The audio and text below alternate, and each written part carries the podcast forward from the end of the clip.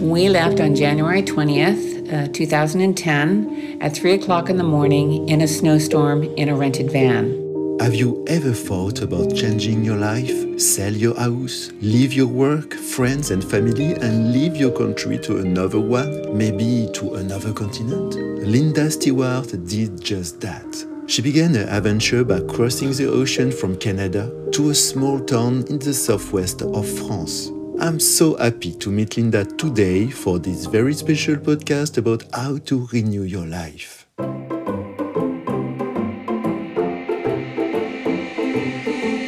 Chronicle Fred. Hello, Linda. Hello, Fred. You came from Canada. What motivated you to settle in Europe and why France? We like culture, we like food, we love history, both my husband and I. And the idea was to come across the ocean from Canada and settle somewhere on the European continent so that we could travel anywhere, go anywhere. It's uh, communication and travel in Europe is very, very easy compared to North America, we find. Um, secondly, how we ended up in France, bit of a story. We were going to rent a place in Portugal so that we could house hunt in Spain and southwestern France. That fell through at the last minute. We ended up finding a place to rent in this region and we loved it, so we stayed. I'm from the east part of Canada, the sud-est du Quebec. I'm from New Brunswick, which is the only bilingual province in the country. So I have some French, which made it a little easier for both of us. And moving to Portugal or Spain at that point would have been a language barrier. So at least here I could say hello. What is the, the sound of the background right now?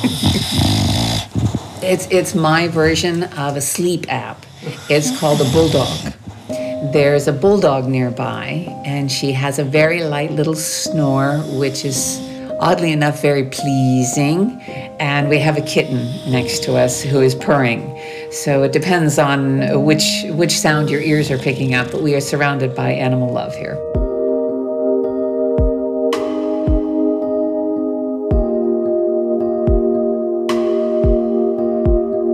Why did you choose a small village in Gironde and not a metropolis like Paris, Lyon, or Bordeaux? Well, uh, again, not so complicated. Uh, if you know my husband and I, we are both introverts.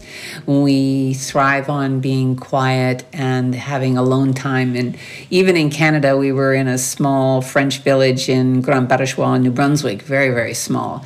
So a village for us is our most comfortable place. We have a hectare of land. We have neighbors, but they're not surrounding us. We don't feel claustrophobic. Oddly enough, we never in North America or even in England liked cities. We would rarely go to a city. But here, we love Paris and we love Bordeaux. We don't feel claustrophobic there, and it might be because of the buildings, I don't know. But for us, village life is definitely the preferable. Extroverts, I think, would love a city. Introverts, I think, would love the country. And you have a good bakery close to your house, too. Oh, I have a boulangerie, Monsieur that. Raymond. He's wonderful. You also had three dogs, Winston and Dudley, Quincy, and two cats, Sally and Lucy. When you left Canada, Linda, how was that trip? We left on January 20th, uh, 2010, at 3 o'clock in the morning in a snowstorm in a rented van. Um, we drove through the snowstorm all the way down to Halifax, Nova Scotia, which was frightening um, because at some point I couldn't see the road. And because the bull mastiffs, Winston and Dudley, were so large, all of the dogs and cats couldn't go on the same flight. So one bull mastiff and one cat went on the first flight. The second bull mastiff, the second cat went on the second flight an hour and a half later. And the bulldog stayed with me all day, and he went on the flight that I took that eventually landed in France. Only he got off in Montreal. So the all the dogs and cats went to Montreal. Um, beautiful place called uh, Le Manoir Canisha in Montreal. They picked them up there. They were only supposed to have them for about 48 hours, and then they were going to send them on to Paris. I was uh, frightened for everyone because the bulldog Quincy was um, abused in a crate from his previous owner. So getting him in a crate was a challenge, but he, I knew in his heart he wanted to come with me, so he he made it. Um, I went from Halifax to Montreal, and from Montreal to Paris, and from Paris to Bordeaux, and the plan was that 48 hours later um, I would have rented a van and driven up to Paris to pick them up. But the lady who was in Paris uh, suggested that we change that plan because being bull mastiffs, she was afraid that the people who worked in the office in um, Paris might not make the differentiation between a Boerboel mastiff from South Africa, which is a, a banned breed, and a regular bull mastiff, which is mine. And she was afraid that they would euthanize them. Mm-hmm. And I wasn't willing to take that risk. So we left them in Manoir Canisha for a few days I um, got very sick when we arrived. I think I was sick for four or five days, so I wouldn't have been able to go to Paris to get them anyway. So, long story short, they ended up in Amsterdam, and the company who took them there drove them down uh, to Lubersac, which is where we had rented a house in a 15 hour drive. And in the end, getting the dogs and the cats here was almost double what it cost to get us here with our container, small container of belongings, um, worth every penny. We would never, we would never have moved without them.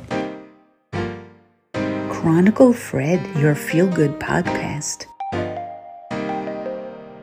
What's your favorite thing about France? Oh, can I only have one? Really? The favorite one? I'm sorry, you have one. to pick one. Oh, gosh, a favorite thing. I think everything here, and I'm going to get emotional. My favorite thing here is the people. Uh, because without our neighbors helping us, um, without the history of the people, uh, going through. I'm, i mean, I, I, love history, so I'm, I'm, more familiar with French history than I am with French geography, unfortunately. Um, I'm, I'm, I'm proud to be here uh, creative, funny, stubborn, lovable, uh, energetic, um, but they know how to find a balance of uh, life and work. Um, it's the people. I wouldn't be anywhere else.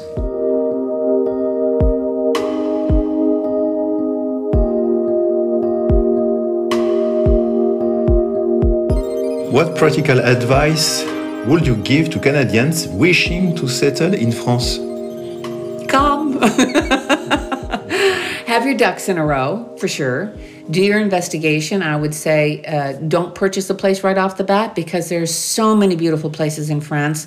You might you might change your mind after a year. If you can do a long term rental and move around the country and experience, uh, I mean, if you don't have children, you can do this easier, obviously, because they have to be in school. But if you're coming as a single or a double, um, by all means, I would say rent first. Look around the country because everywhere we go, we you know drive up to a village or something when we're on holiday and we're going, oh my God, this is beautiful. Oh, we could have lived here. We could we could sell our house and we could live here. And and then you, you go on the next time to another beautiful place and you go, oh my God, but this is beautiful too. Wow, yeah. The pros and cons, there's just so much. Um, uh, so I would say uh, come, get organized, uh, don't bring a lot, and uh, you'll never eat better in your entire life than you do here. Linda, how did health and fitness become your career? Uh, I was not athletic at all as a child, um, uncoordinated, didn't know my right hand from my left. Um, I had a heart murmur, so I was told not to even jump on the bed. Um, I had a medical excuse to not take gym classes in school um, because I had asthma. And uh, I went through university and I did the usual, I think you call it the freshman 15, where you gain 15 pounds, what, six kilos, um, just from all the food, etc. And I gained a lot. I gained almost 100 pounds. Yeah, I was obese. And um, that was my other dog, Rafi, outside telling me he wants to come in. Um, I had a violent experience between high school and university, and um, that's how I started disrespecting myself.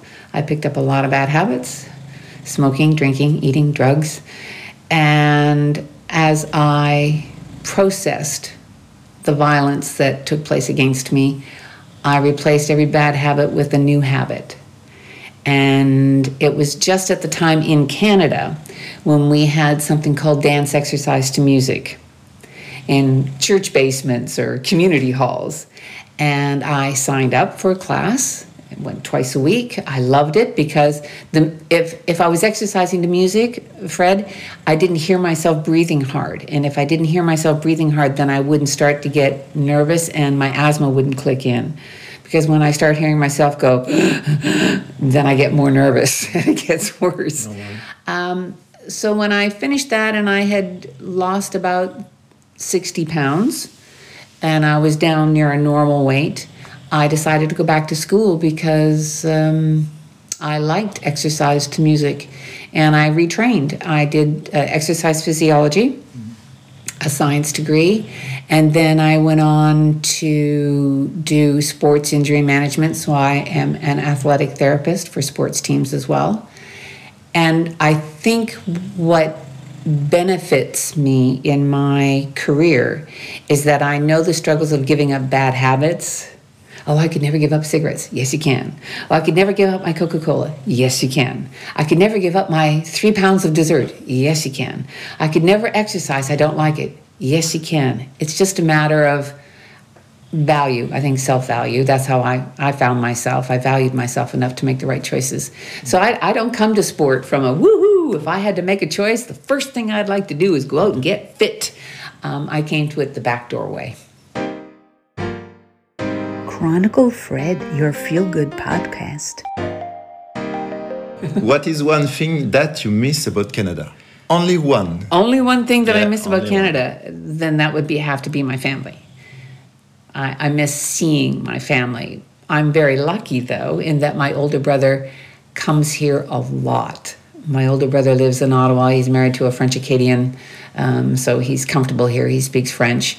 Um, it would be my family, but my brother is here every year. Bless him. Okay. Family. Yeah, no food, no weather, no, no, no. Linda. Yeah. yes. Last right. question. Okay. Is there anything you bring from Canada but ultimately didn't need? We didn't bring a lot, really. We brought books and clothes um, because, of course, all of our electronics wouldn't work over here. Um, we brought a motorcycle and a Vespa. Um, so, yes, we need those because we have beautiful weather. Oh, I didn't. uh, No, I don't think I. I don't think I brought anything that I didn't need. No, I needed everything. I needed my husband. I needed my dogs. I needed my cats. Needed my clothes. Needed my books. That's about it. That's all we brought.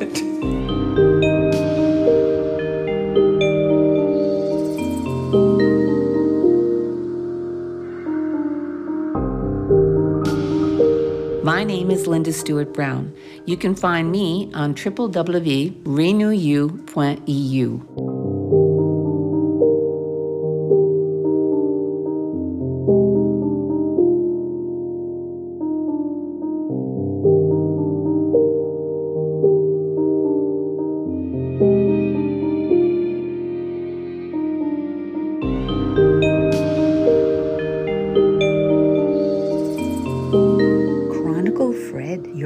good podcast.